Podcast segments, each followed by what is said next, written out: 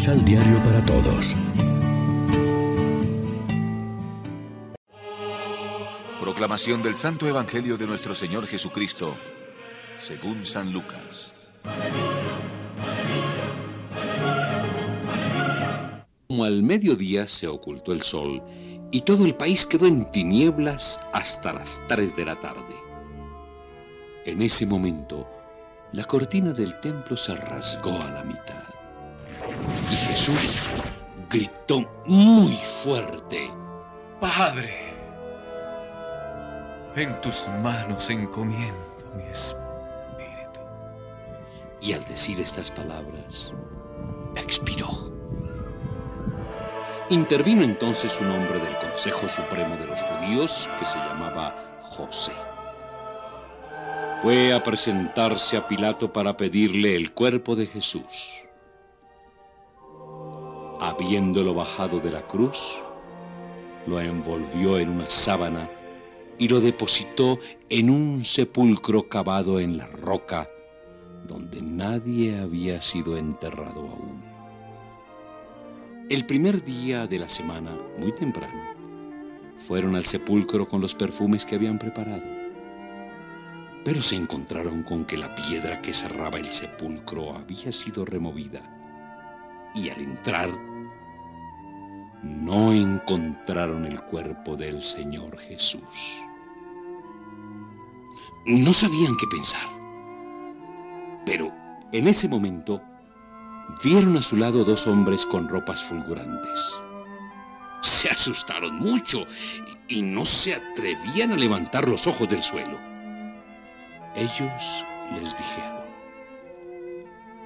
¿por qué buscan entre los muertos al que vive? No está aquí.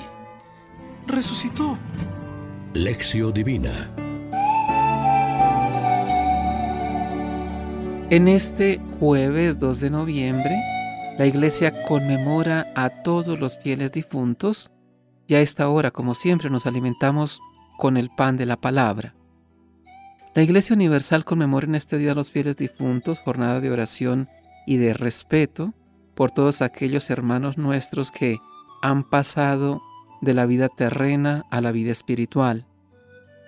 El pasaje del Evangelio narra el discurso apocalíptico de Jesús, explicándoles a sus discípulos la manera en que será su segunda venida a la tierra y la forma en que serán juzgados cada uno de los seres humanos en consonancia con la manera de cómo hayan aceptado o observado su mandato.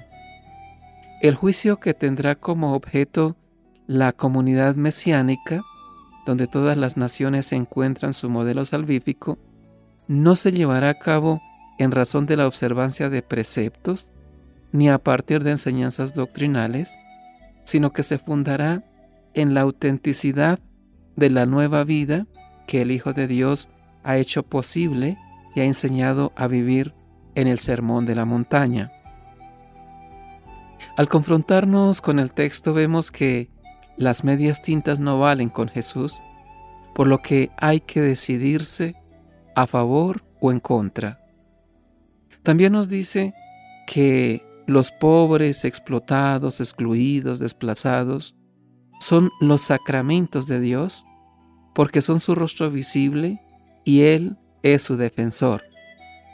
De tal manera que, ante la exigencia que el Maestro nos hace, no podemos hacer distinción sobre el credo, raza, posición social, conocimientos, sino la acción realizada a favor o en contra de estos sujetos preferenciales o rostros sufrientes que nos acercan a Jesús.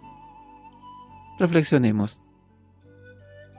Vivimos en la esperanza de una vida eterna liberada de la muerte. ¿Con qué frecuencia ¿Oramos por nuestros seres queridos difuntos? Oremos juntos. Dios de misericordia y amor, ponemos en tus manos amorosas a nuestros hermanos y hermanas que has llamado de esta vida a tu presencia. En esta vida les demostraste tu gran amor y ahora que ya están libres de toda preocupación, concédeles pasar con seguridad las puertas de la muerte y gozar de la luz y la paz eternas. Amén. María, Reina de los Apóstoles, ruega por nosotros.